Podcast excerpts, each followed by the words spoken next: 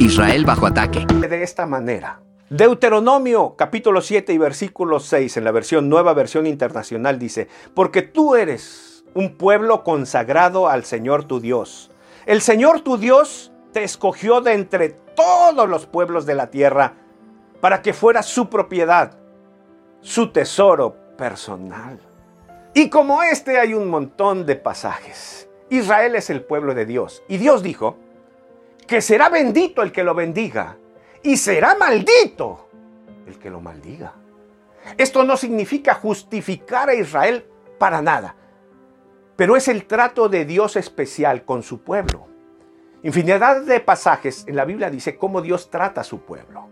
Lo castiga y lo levanta.